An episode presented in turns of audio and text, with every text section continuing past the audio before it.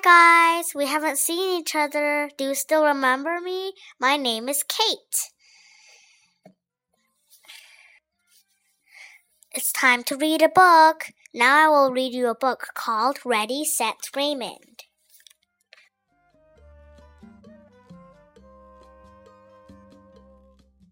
Slow down, Raymond. Raymond does things fast. He brushes his teeth fast. He eats breakfast fast. Slow down, Raymond. Chew your food, Mama says. Raymond slows down, but not for long. Raymond dresses fast. He kisses Mama fast. He runs to school fast. Slow down, Raymond. Look both ways, the policeman said. Raymond slows down, but not for long. He reads fast. He counts fast. He draws pictures fast. Slow down, Raymond. There's no rush his teacher says. Raymond slowed down, but not for long. He runs home fast, he eats dinner fast, he brushes his teeth fast. Slow down, Raymond. Time for bed, Papa says. Raymond slowly closes his eyes and falls fast asleep. Raymond and Roxy. Raymond sees a new girl next door. He wants a friend.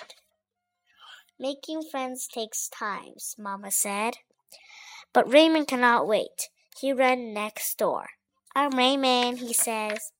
The girl runs inside. Raymond walks home. Making friends takes time, Papa said. But Raymond cannot wait. He runs to the cookie jar. Then he runs next door. Raymond gives the girl a cookie. She takes a bite. She smells with the cookie in her teeth. I'm Roxy, she said. Raymond and Roxy become fast friends. New sneakers. Raymond likes to run. He is going to be in a big race. He runs in the house, in the yard, and at the park. Raymond runs so much he wears his sneakers out. Mama buys Raymond brand new sneakers for the big race. They are white, like clean sheets. Raymond wants his sneakers to stay clean.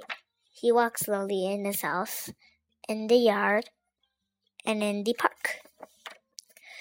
The race is starting. Ready? Raymond looks at the dusty track.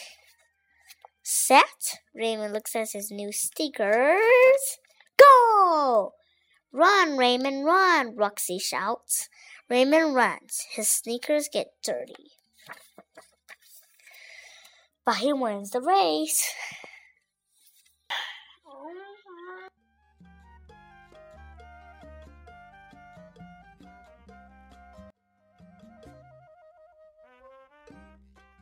Raymond 他跑很快，可是他做所有事情都很快，是不是？对，可是他比赛赢了呀。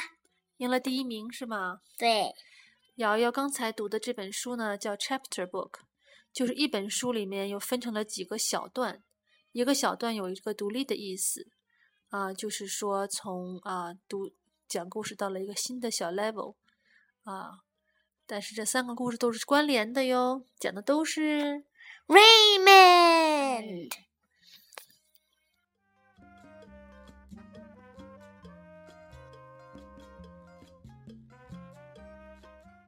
Guys, do you like my story? See you next time.